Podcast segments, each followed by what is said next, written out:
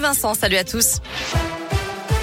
À la une, l'allocution d'Emmanuel Macron ce soir, la neuvième depuis le début de la crise sanitaire. Le président de la République s'adressera aux Français à 20h à la télévision, avec à la clé de nouvelles annonces sur la situation sanitaire. Face à la reprise de l'épidémie de Covid, le chef de l'État pourrait rendre la troisième dose de vaccin obligatoire pour obtenir un pass sanitaire valide. Il devrait aussi encourager les Français à se faire vacciner contre la grippe saisonnière pour limiter l'engorgement des hôpitaux. Cette allocution sera aussi l'occasion d'évoquer les réformes en cours ou à venir.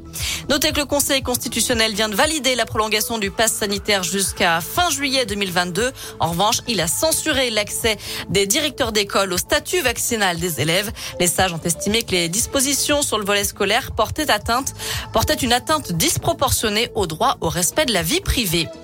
Des coups de filet à toute heure, de jour comme de nuit, des insultes et des menaces de mort. Un homme de 60 ans de retour devant la justice pour harcèlement envers son ex-compagne.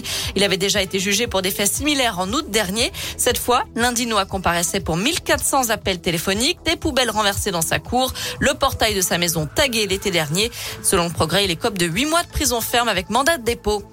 Une enquête ouverte pour enlèvement et séquestration après la disparition depuis hier d'une joggeuse de 17 ans en Mayenne. Une personne est actuellement entendue en garde à vue selon le procureur. Cette dernière invite à ne pas circuler dans la zone des recherches. 200 gendarmes sont mobilisés pour tenter de retrouver la jeune fille. Un travail rendu difficile puisque le terrain est étendu. Gérald Darmanin appelle les préfets à renforcer la sécurité des élus, notamment certains d'entre eux qui ont été ciblés récemment par des messages de menaces. Près de 1300 menaces ou agressions contre les élus ont été enregistrées l'an dernier.